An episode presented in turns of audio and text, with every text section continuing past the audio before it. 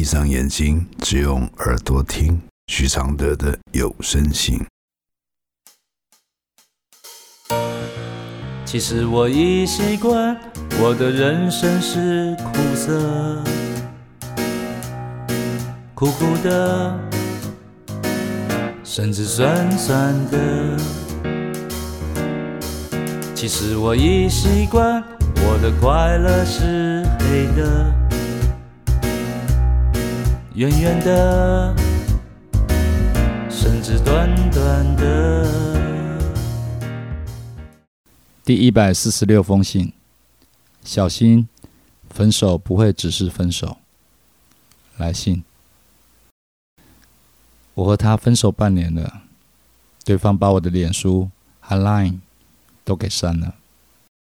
我知道我永远都无法得知他的消息。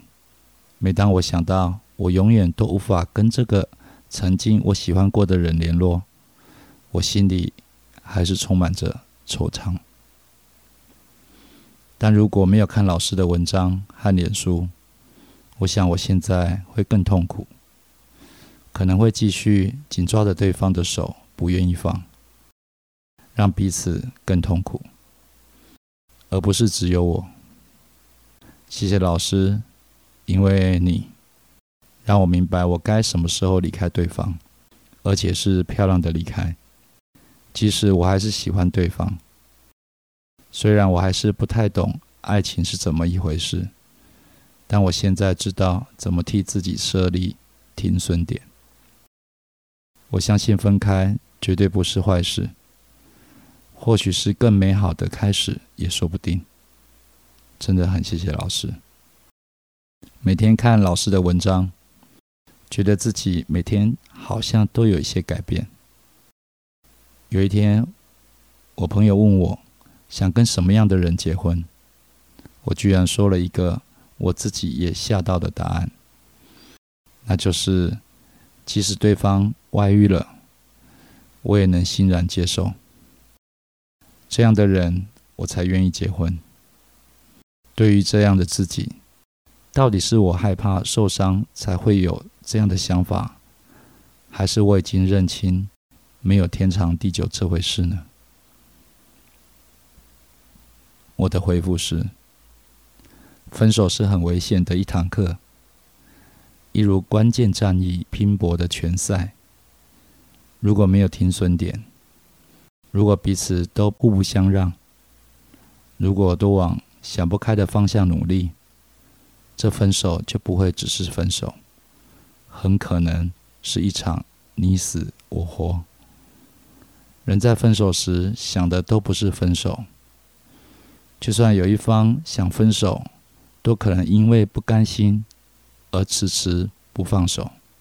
大家都看不出这已是个怎么努力都会赔钱的关系吗？爱情里的收获绝对不是争取来的。爱情若没有心甘情愿，所有的掌控只是自欺欺人。能在第一时间关心松绑的人，失去最少。当对方停止和你对抗，就等于停止了心力的消耗。连这样保护自己的智慧都没有，你又怎么有能力拥有什么？分手当然不是什么坏事，分手只是恢复到比较理性又单纯的生活，是在一起比较容易有坏事。当你自信满满的，全面期待，全面所求，你说。即使对方外遇了，我也能欣然接受。这样的人，我才愿意结婚。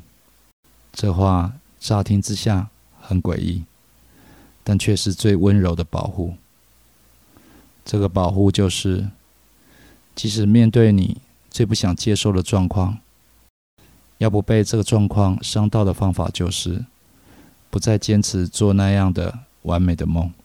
你愿意更有弹性的态度。去调整你对他的接受，这个调整就是你的保命符。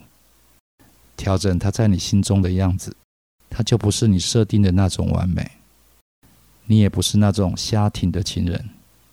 不要以为很爱很爱的人才是理想的对的人，是很爱很爱的那种心态，正好是会害死人的一条路。这条路会越行越黑，越黑越钻的死路。所谓欣然接受，是可以有能力体谅，或者有能力分手。其实分手的时候，容易看出这个人在爱里的真面目。如何放下心里的不舍？如何理解对方的难受？如何明白不甘心所带来的冤亲债主？如何给自己、给对方新的一章？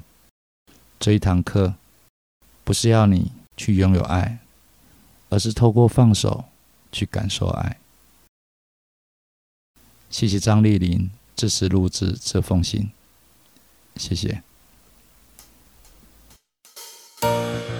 其实我已习惯，我的人生是苦涩，苦苦的，甚至酸酸的。其实我已习惯，我的快乐是黑的，圆圆的，甚至短短的。像一杯黑咖啡，不加糖的纯粹，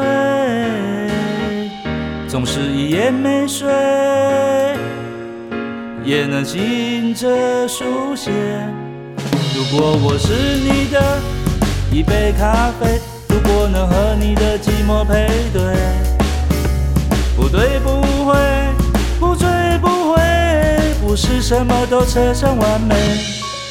如果我是你会喝的咖啡，如果注定我会吻你的嘴，不为不累，不美不醉，不必什么都要留住滋味。